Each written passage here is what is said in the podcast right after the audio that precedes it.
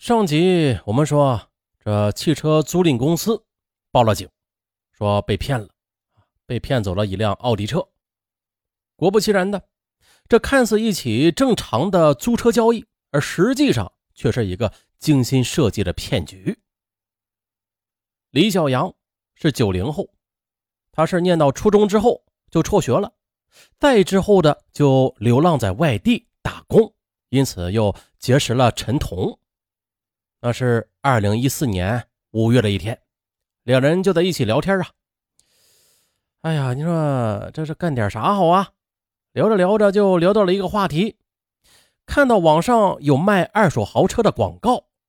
巧了，李小阳也是在租赁公司工作过，他知道租车的流程，于是他们就灵机一动啊，决定把陈彤拉进来做笔五本生意，就是。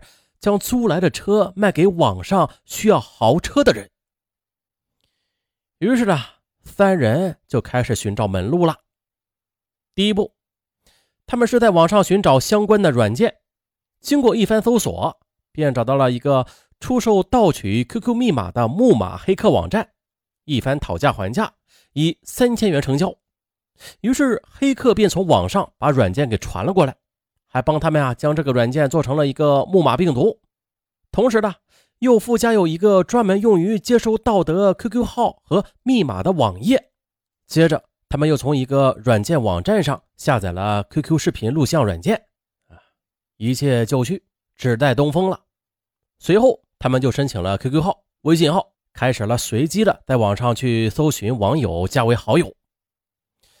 在与对方聊天的时候。又设法的把木马种植到对方的电脑里边，再主动的邀请对方视频，而又趁机的把对方视频的镜头给录下来。而为了吸引对方注意啊，他们发送的视频往往不是自己，而是此前就下载下来的美女视频。就这样，通过密码又盗得了好友的 QQ 密码和视频之后的，他们便登录此 QQ，与被盗的 QQ 上网的好友聊天。同时又播出被盗 QQ 号码主人的视频录像，让对方以为啊自己确实的是正在与 QQ 主人聊天呢。而接着待对方产生了信任之后呢，他们就提出了有豪车可卖。那为了省事他们甚至的把一些常用的话和呃行骗的理由都写好，保存在这信箱里边，行骗时就直接的复制粘贴，哎，那就行了。从二零一四年年初开始的，李小阳在海口市实施诈骗活动。很快的，李小阳就掘到了第一桶金五万元。为了方便于骗钱，他又办了十张银行卡。之后的，在半年多的时间里，他又流窜于海口市以及周边文昌、琼海等市县，骗到了上百万元钱。由于李小阳战果辉煌。不久的，他与陈彤就商量，在接下来实施诈骗时，咱们就各自分开，骗到的钱呢也是个人自己用，相互之间也不透露金额，但是需要合作时，两人代行合作。啊，咱们接下来再看这个警方这边，当时根据 GPS 信号，我们率先锁定了广东茂名一带，便前往调查了整整一天。这才找到了一个被拆除的 GPS 定位仪。同时呢，民警还掌握到了李小阳2015年4月14日与15日当天的在浙江省金华市出入的行迹，便当即的紧追不舍啊，跟了上去。可是当专案组到达金华市时，却又扑了空，只查到李小阳曾经入住过酒店，并且开着一辆蓝色的奥迪 A4 轿车。是这样的啊。我们查询这辆车的登记车主并非是李小阳，但是我们又循线确定了这辆奥迪车，它就是李小阳再次租赁得来的。民警分析，按照李小阳作案的规律吧，他应该会再次出手的。但是这辆车当时并没有报警记录，警方就再次深入调查，得知这车是被李小阳租得之后驶出金华市啊，再前往无锡，一直到。GPS 报警提示后，租赁公司便当即的报给当地的交警了。而李小阳呢，他当时是超速行车，在京沪高速被交警顺势就给拦截了。啊，因为没有掌握李小阳诈骗的证据嘛，该车因为超速被暂扣，李小阳的身份证也一起被扣留了。但是李小阳的踪迹从此就消失了，这就导致千里追踪至此就无法继续了，所有线索一度中断。那专案组民警没有放弃啊，啊，他选择从外围继续调查此案。前往李小阳的老家唐山，找到他的父母，哎，却意外得知，李小阳在海南作案前的，刚刚在安徽省采取同样的手段来作案。原来，二零一五年二月二十四日，李小阳独自一人租赁了一辆价值约二十二万元的红色宝马轿车，又以三点五万元的价格卖掉了，之后又远赴三亚的一家汽车租赁公司去打工。二零一五年五月一日，民警获得线索，得知四月三十日的李小阳和陈彤再次出现在海口美兰机场作案，被识破。之后的又出现在三亚景区。这回专案组成员果断出击，将正在三亚旅游的犯罪嫌疑人呃李小阳和陈彤给擒获。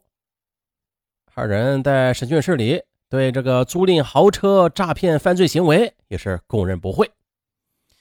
又到了二零一五年的五月二十一日，民警又经过深入调查，又前往了呃广东省河源市，将参与诈骗的王华和买主黄亮哎给抓获归案。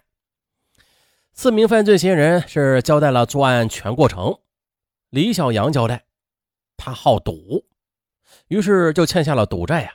啊引发父母不满，他当即的就离家出走，前往安徽省去落脚。